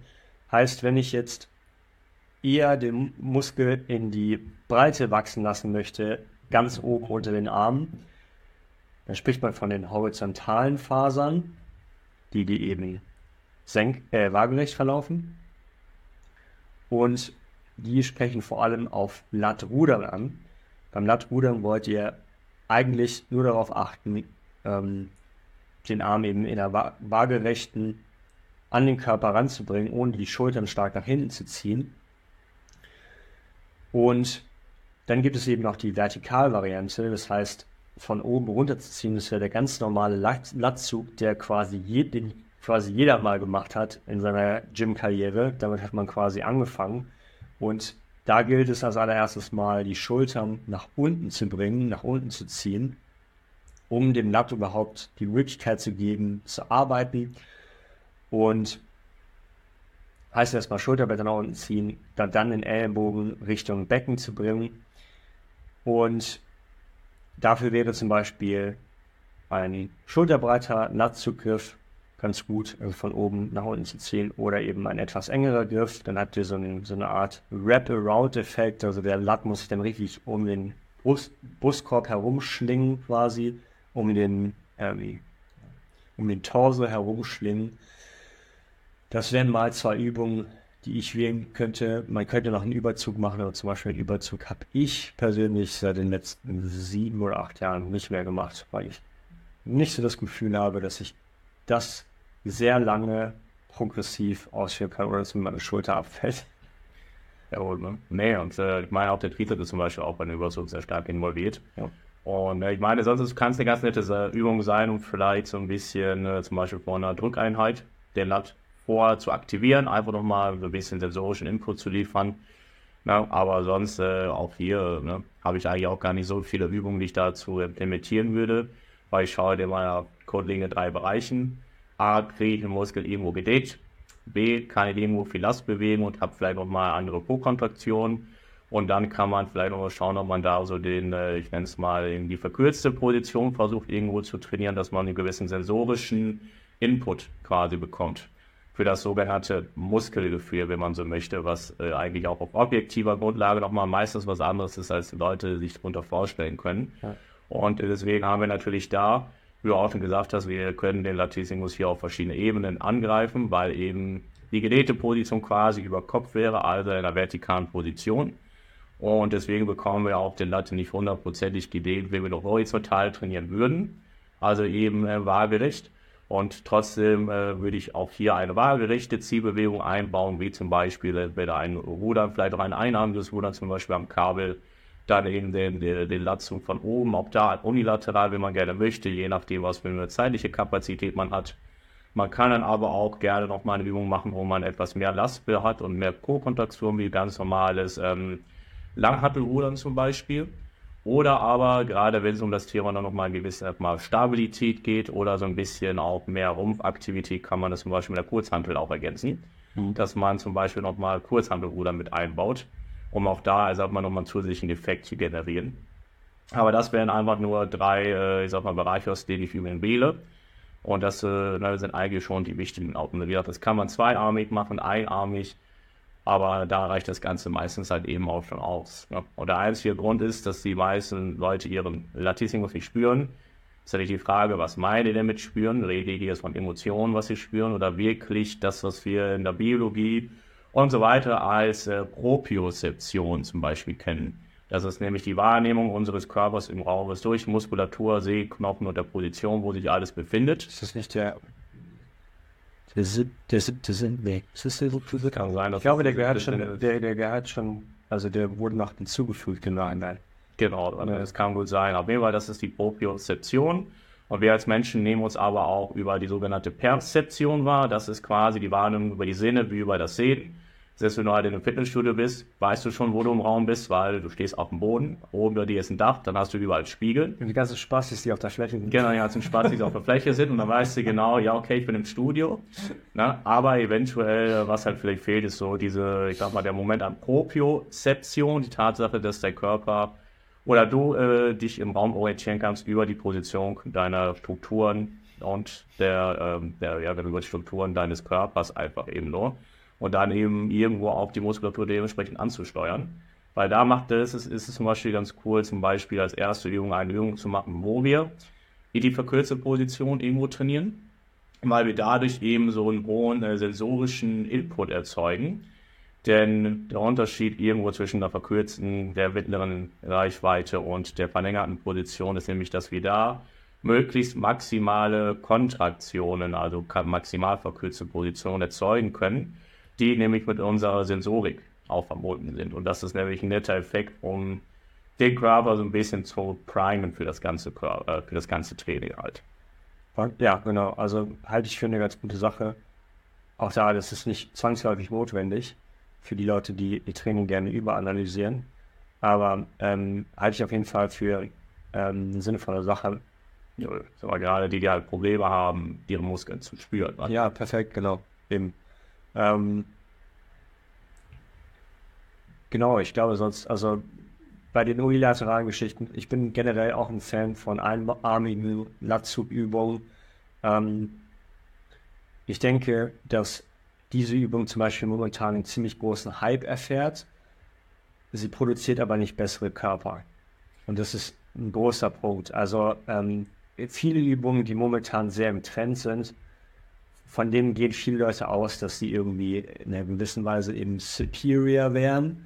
Aber bei bestimmten Übungen, wie zum Beispiel beim einarmigen Latrudern, sie ist nicht superior. Sie ist einfach nur eine ganz normale Latvübung, wie die, die wir sonst auch so aufgezählt haben. Absolut. Ich meine, das ist das Grundkonzept der letzten 30, vielleicht sogar schon fast 40 Jahre, dass man eigentlich nichts anderes gemacht hat. Ja. Es gibt nicht eine, wie man es ja so schön sagt, eine Game Changer Übung oder ich sage ja auch, der signifikante Unterschied zwischen der Physik, die du jetzt hast und der, wie du aussehen willst, wird nicht sein, weil du jetzt eben am Anfang äh, deiner Tiefenmuskel in der Verküstenposition trainiert hast, dann darüber gegangen bist, okay, jetzt mache ich äh, eine Übung, wo ich vor allem viel Lastbewegung, Co-Kontraktion erzeuge, dann zum Schluss mal die verlängerte Position, um mechanische Spannung zu erzeugen. Nein, sondern äh, der limitierende Faktor ist die Zeit, die Regelmäßigkeit, wie viel Arbeit du wirklich, setzt du die Grundlagen um und das ist viel wichtiger als äh, an welcher Stelle ist meine Übung und habe ich die und die Übung.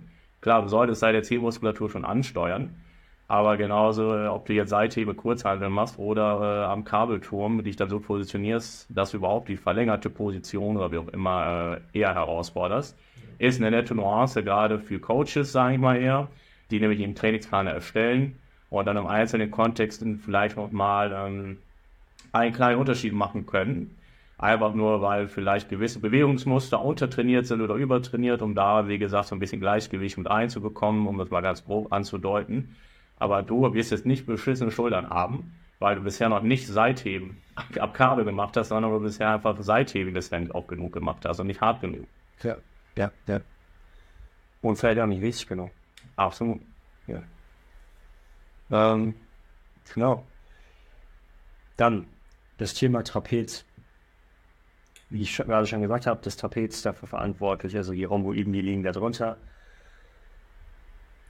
Dafür da, den, äh, die Schultern nach hinten zu bringen, beziehungsweise im Fall des Trapez eben auch an die Ohren zu ziehen und alle Bewegungsradien, die dazwischen liegen.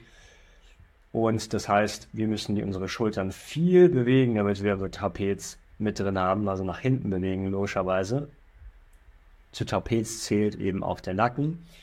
Ähm, aber vor allem das Fleisch, was äh, zwischen unseren Schulterblättern liegt und überhalb unserer Schulterblätter, also der obere Rücken quasi, das, was so aus dem T-Shirt rausblitzt von, von vorne, aber von hinten, ähm, der gute alte Silberrücken. Manuel und ich müssen gerade nicht schmunzeln, weil Manuel in den Fachkreisen auch der Silverback, äh, die Silverback Gorilla halt genannt wird. Ähm, ich schiele dabei auf seine Hand, weil er einen fetten Gorilla aus seiner Hand tätowiert.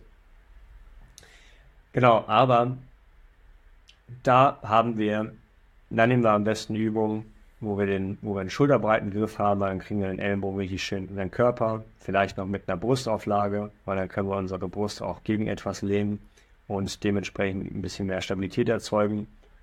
Und dann muss das, muss der Arm, muss, der, muss die Schulter einfach nur hinter den Körper. Aber was ich auch für eine gute Übung halte, wo wir den Ellenbogen nicht mit involvieren müssen, sind zum Beispiel kurzhantelige Retraktionen. Das heißt, wenn man hat zwei Kurzhanteln in der Hand, wir liegen auf einer Schrägbank und wir ziehen einfach unsere Schulterblätter hinten zusammen und die Arme bleiben lang, ist eine brutale Übung, ähm, und halte ich auch für eine gute Übung, gerade für Anfänger, weil sie müssen sich eben nicht darauf konzentrieren, ihre Arme noch mitzubewegen, sondern können sich einfach einzig und allein nur auf ihr Trapez konzentrieren. Und ich würde sagen, dann hast du eigentlich schon einen fetten Lagen. Ja, absolut. Genau. Da, ich sag mal, gibt es nicht so die Magie. Klar, man könnte jetzt noch die oberen Fasern, untere Fasern, mittleren Bereich irgendwo aufteilen. Ja, zum Beispiel, sorry, eine Sache, die ich da vergessen habe, zum Beispiel sowas wie äh, wie heißt Nackenzio, ah, Shrugs. Shrugs wäre natürlich, äh, würden da wahrscheinlich auch noch mit reinnehmen, aber zum Beispiel, was ich noch Kurzhantel-Retraktion, Dumbbell Retractions äh, auf Englisch, kriegt ihr euren Nacken aufs Head. Ja. Klar, absolut. Ne? Ich meine auch da, ähm, es gibt zum Beispiel, äh, zum Beispiel wäre zum Beispiel auch der Dip irgendwo eine Übung, zum Beispiel gerade auch für die, für den unteren Trapez irgendwo zu trainieren als kleines Beispiel. Oder sowas wie Farmers Walks oder zum Beispiel äh, Suitcase Carries oder sowas, ne, wo man zum Beispiel eine schwere Last durch den Raum bewegt. Kommt eher aus dem Strongman-Bereich, aber wäre zum Beispiel auch eine Möglichkeit, wie man die Trapeze irgendwo trainieren kann. Aber gerade wenn es darum geht, halt eben, ich sag mal so eher Muskelaufbau aktionstechnisch zu trainieren, sind genau die Übungen, die wir eben schon genannt haben, eigentlich schon mehr als ausreichend. Und Genau, doch da würde mir jetzt auch nicht irgendwie eine fancy Übung einfallen, die man noch unbedingt machen müsste, um da eine dicke Trapez zu bekommen. Ja, also womit das Kreuzheben. Ich habe in meinem Leben sehr selten Schwachs gemacht. Und ich muss sagen, mein Nacken ist, glaube ich, auch viel Genetik. Aber ähm, wenn du womit das Kreuzheben viel und lange machst, dann hältst du die Stange immer in einer gewissen Position, sodass ähm, dass dein Muskel eben ja, eher in der Halsposition trainiert wird. Aber wenn du das machst und dann eben noch die andere äh, Trapezübung, dann sollte da eigentlich einiges passieren und achte eben darauf, dass deine Schulterblätter sich auch sehr nah aneinander annähern, nicht nur ein bisschen und dass du deine Brustwirbelsäule auch so ein bisschen aufrichtest dabei. Du kriegst nämlich die Schulterblätter noch weiter äh, zusammen und das passiert nicht, wenn du die Wirbelsäule eingerundet hast. Genau. Dann Schulter. Fangen wir mal an mit der vorderen Schulter. Was wäre eine gute Übung für die vordere Schulter? Ja, gut, ne? also, also ich sag mal von einem Übungspool, den du für sehr sinnvoll erachtest für Muskelaufbau. Genau, weil gerade was die Schulter betrifft, äh, schaut man eigentlich erstmal primär auf das Gesamtvolumen überhaupt an, was gemacht wird. Weil gerade, äh, wir haben ja hier drei verschiedene Anteile, über die wir reden können. Einmal seitliche, vordere und hintere Schulter. Und bei jeder Drückbewegung, die wir bereits tun, haben wir immer schon ein gewisses Maß, auf wo die vordere Schulter arbeitet. Gerade irgendwo auch bei gewissen äh, Zugbewegungen auch der hintere Anteil arbeitet. Das, was wir eher nicht so isoliert trainieren, aber teilweise auch doch dabei ist, dann eher die seitliche Schulter. Das heißt, natürlich schaue ich mir erstmal an, okay, wie viel, wie, viel, wie viel wird gedrückt, wie viel wird gezogen, was ist das für ein Verhältnis? Ist das schon mehr als stimulativ genug? Und dann würde ich mich da nämlich hauptsächlich schon eher nur auf die seitliche den seitlichen Anteil fokussieren. Zumindest äh, nach, äh, ich sag mal, der ersten, äh, nach der ersten Recherche. Und genau, und da für die seitliche Schulter ne, konnte ich eigentlich ganz klassisch einfach mal das Seitheben in Frage.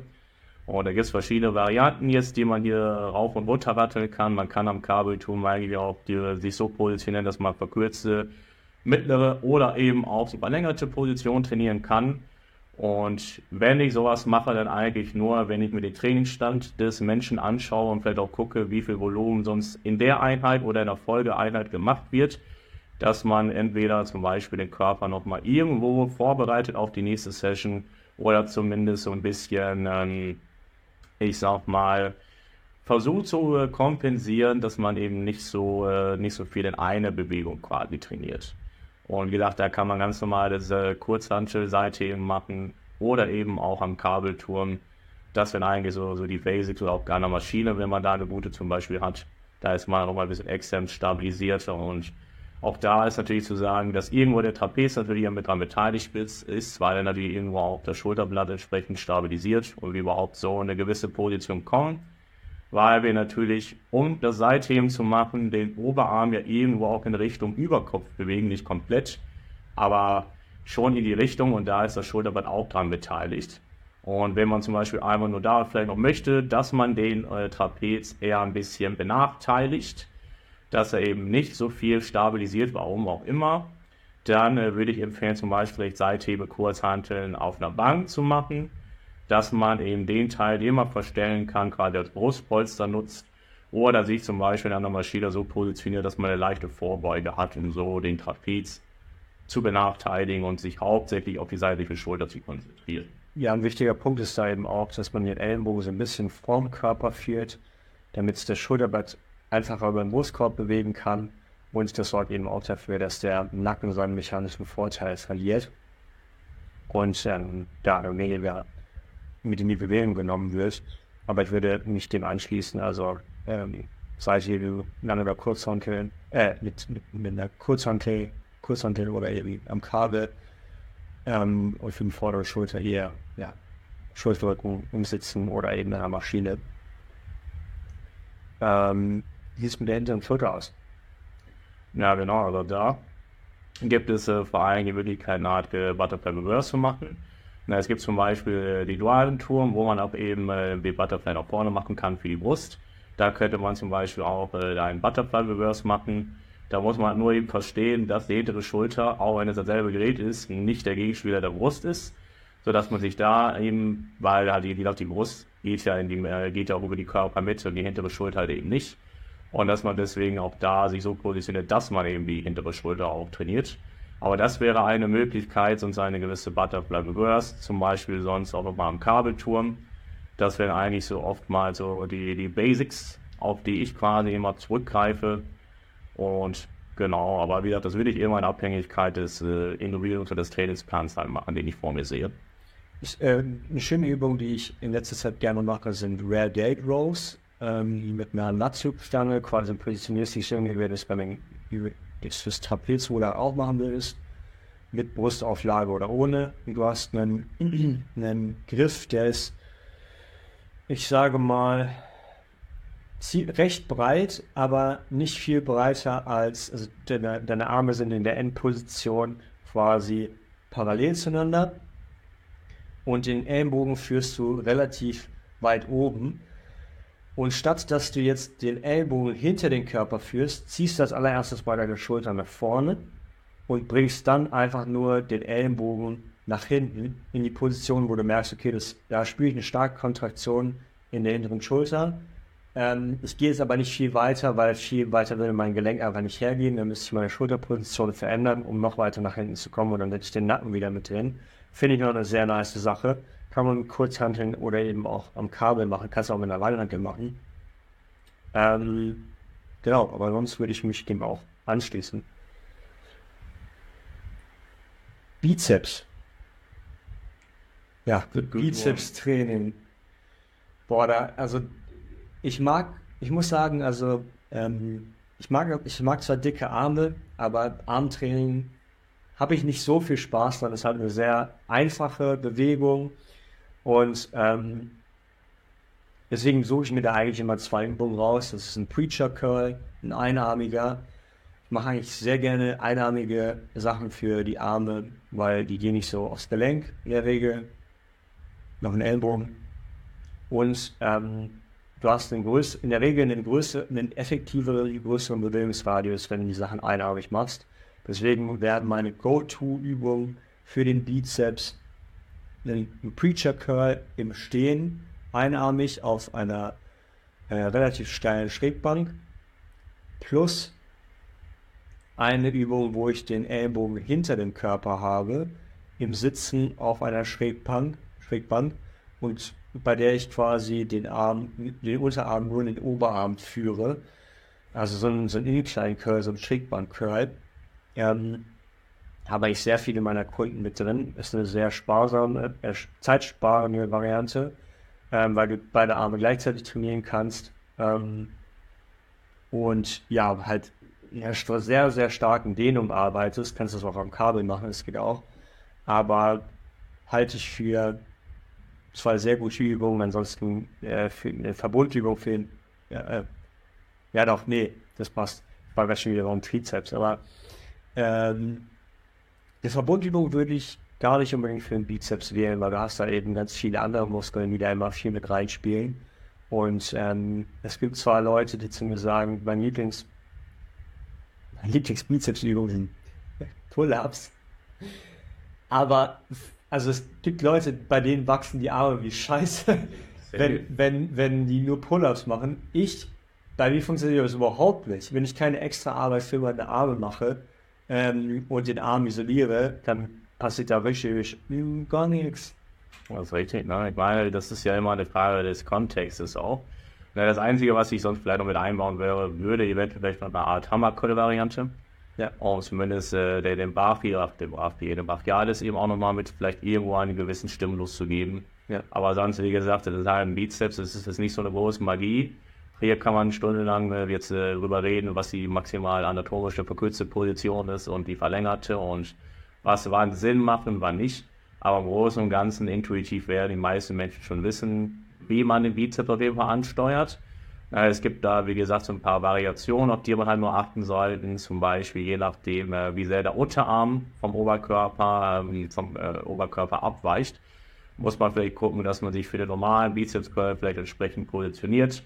Dass man eben auch wirklich die Gravitation nutzt und den eigenen Körper, dass wir hier Muskelfaserebene arbeiten. Aber im Großen und Ganzen ne, ist es halt ein Ellbogenflexor und ein Schulterflexor und also Beugung. Und äh, deswegen auch da so meine Go-To-Übung auch immer irgendwas gerne, was auch abgelegt ist, wie Preacher Curl auf einer Bank zum Beispiel. Oder dann eben dazu noch Hammer Curl Variante. Und was hältst du eigentlich von ähm, Bizepsübungen, wo du den Unterarm rotierst? Also synkronierst? Ja gut, also die Großen Ganzen irgendwo ja ist das natürlich auch eine, die dritte Funktion quasi. Ähm, aber ähm, ich würde immer gucken, wie wir das Ganze genau betrachten, weil der Bizeps ist ja ein sogenannter biartikulärer Muskel, weil er über zwei Positionen geht. Und was die meisten durch dieses Idlen auch erreichen, ist, dass sie quasi die Schulter noch mehr beugen, der Ellbogen immer weiter vom Körper geht. Und dass wir deswegen aber eigentlich nur beide Endpunkte, sage ich mal, voneinander zusammen bewegen und gar keine direkte Spannung in der Mitte erzeugen, weil wir eins von beiden verkürzen, um es mal so zu formulieren halt. Ne? Und ja, natürlich ist eben ähm, das Idling irgendwo auf jeden Fall auch eine Funktion. Wenn man es unbedingt machen möchte, weil man da dadurch ein besseres Gefühl hat, äh, kann man das natürlich gerne mitmachen. Aber das ist nicht unbedingt etwas, was ich 100%ig immer mit einbauen lasse. Ja, ja, ich auch. Also vor allem, weil die Spannung, die du dadurch erzeugst, ist gar nicht sonderlich hoch. Ähm, Vielleicht auch da nochmal zu der Thematik mit äh, Langhantel-Curls zum Beispiel. Für die meisten Leute ist das für die Handgelenke einfach Mist. Ähm, deswegen würde ich ehrlich gesagt Langhantel-Curls eher rausschmeißen. Für viele scheint es zu funktionieren. Ähm, ich bin da nicht so großer Fan von. Also kommt ja wieder immer dann jetzt auf deine Maße drauf an, auch irgendwie weit die Unterarme vom Oberkörper nach außen rotieren, weil sonst hast du dementsprechende Scherkräfte. Je nachdem, obwohl du die Langhantel dann in der Hand positionierst, kann es auch sein, dass man dann eben diese ähm, Abweichung des Handgelenks nach außen oder nach innen zum Beispiel hat, was dann eben zu diesen Schmerzen führen kann. Und wir wollen ja nicht trainieren, um Schmerzen zu erzeugen, sondern wir wollen möglichst trainieren, um den Muskel vernünftig zu trainieren. Und das ist der Vorteil zum Beispiel daran, wenn man das einarmig äh, auf einer Bank zum Beispiel macht, weil du deinen eigenen Körper auch so positionieren kannst, dass du perfekt in Muskelfaserrichtung für deine auch anthropometrischen Körpermaße trainieren kannst oder dich eben nicht der Langhantel anpassen musst, was dann eben im, äh, Endeffekt dafür sorgen kann, dass wir uns vielleicht nicht so gut positionieren oder Scherkräfte auf Gelenke wirken, die dann eventuell in Zukunft zu Schmerzen kommen. Ne? Ja. Dann das Thema Trizeps. Ich bin großer Fan von Dips. Wie gesagt, also ähm, wenn du Dips machst, dann deckst dein Trizeps deine vordere Schulter und deine Brust. Ähm, ist meiner Meinung nach ähm, neben einem, einer ich muss ein bisschen weiter ausholen. Äh, also finde ich eine super, super Sache. Man muss nur darauf achten, dass wenn ihr Dips macht, dass ihr die Schulterblätter eher hinten positioniert, also zusammen positioniert. Einfach, weil ihr dann ein, eine Stabilität erzeugt, von der ihr aus dann arbeiten könnt. Wenn ihr euer Schulterblatt nicht fixiert, also es einfach locker ist, ähm, dann habt ihr alles in der Schulter höchstwahrscheinlich. Und relativ wenig im Trizeps. Also euer Trizeps streckt zwar euren Arm, aber äh, eure Schultern wird sich als allererstes melden. Deswegen einmal das, dann einarmiges Trizeps drücken am Kabel, leicht vorgebeugt, finde ich super, so quasi schräg über den Körper verlaufend. Katana Extension, das kann man es auch nennen, wenn man möchte, wäre die beidarmige Variante. Dann ähm, zum Beispiel ähm, Skull Crusher bzw. French Press eben mit Kurzhanteln. Geht auch nicht so krass auf den Ellbogen, wie jetzt mit äh, einer Langhantel oder einer Asset-Stange der Fall wäre. Und wovon ich ein riesiger Fan bin, ist äh, einarmiges Trizeps-Drücken über Kopf, den Unterarm hinter den, Ohr, äh, äh, in den Kopf zu führen. Und was ich auch gerne mag, ist Trizepsdrücken mit dem Doppeltau. Einfach weil ihr mit, mit zwei Tauen einen größeren Bewegungsradius habt. Ja. Das ist meine Boat-Übung. Was sagst du dazu? Ja, also im Prinzip habe ich da auch nicht mehr viel hinzuzufügen. Das Einzige wäre noch, was man da noch machen kann, wäre jetzt zum Beispiel vielleicht doch noch mal eine Verbundsübung zu machen, wie zum Beispiel ein enges Bankdrücken, auch zum Beispiel einer Multipresse oder vielleicht auch einem Hammerswimp-Gerät zum Beispiel. Ja, ne? ja um einfach auch da nochmal ähm, die Trizeps in einer Art und Weise zu stimulieren, wo man viel Last bewegen kann, viel Co-Kontraktion zum Beispiel nochmal erzeugen kann. Ja. Und genau dann eben die Übung, die du auch schon genannt hast, irgendwo eine, ich sag mal, ein Trizepsstrecken am Kabelturm, gerne auch einarmig, um sich besser positionieren zu können, um den äh, wirklich Bewegungsradius besser ausnutzen zu können. Dann äh, gerne auch irgendeine äh, Übung, wo wir die gedehnte Position trainieren also eine Überkopf-Variante eventuell haben, natürlich vorausgesetzt, das Individuum kommt in diese Position überhaupt bequem rein. Ne? Und das wären auch so die drei Übungen, aus denen ich so allgemein wählen würde. Ja, ja. Ähm, genau, ich, deswegen hatte ich vorgesagt, ich will ein bisschen weiter ausholen. Also an einer Brustmaschine, die ihr horizontal drückt, also direkt nach vorne, kann man auch eine Trizeps-Verbundübung machen. Also Ihr müsst eigentlich nur eure Schulter in eine neutrale Position bringen. Also eure Schulter wird dann nicht stark nach hinten ziehen, sondern wirklich neutral, weil dann kriegt ihr eure Brust nicht so auf Dehnung und ihr kriegt aber den Ellbogen schön hinter den Körper. Und ähm, ja, würde ich dann vor allem eben hauptsächlich aus dem Trizeps äh, drücken. Eine Dip-Maschine ist auch aber ganz nice, weil meistens sitzt man da ein bisschen aufrechter, muss sich nicht so weit nach vorne beugen, hat dementsprechend auch nicht so viel die Brust mit drin wäre auch eine super Sache. Genau. Und damit hätten wir einmal alle Übungen abgedeckt. Hoffentlich haben wir keine vergessen. Er mussten gerne nochmal Bescheid sagen. Wenn ihr diese Übung richtig macht, also das heißt erstmal eine richtige Übungsauswahl habt, diese Übung sehr gut drauf habt, versucht auf regelmäßiger Ebene stärker zu werden, am besten auch noch mit einem Logbuch arbeitet, weil das ist natürlich ein riesiger Faktor bei dem Ganzen. Wenn ihr eure Zahlen notiert, dann ähm, könnt ihr schon mal davon ausgehen, dass, wenn ihr eure Zahlen versucht, auf regelmäßiger Ebene bei gleichbleibender Ausführung zu schlagen, dass ihr eben alles aus diesen Übungen rausholt. Wir haben jetzt aber die Übungen vorgeschlagen, die sehr gut für Muskelaufbau geeignet sind weil ich sage mal erfahrungsgemäß gibt es Übungen, die sind weniger gut für äh, Muskelaufbau geeignet. Heißt aber nicht zwangsläufig, dass diese Übungen schlecht sind im Generellen, sondern vielmehr, dass sie eben sehr viel Skill benötigen.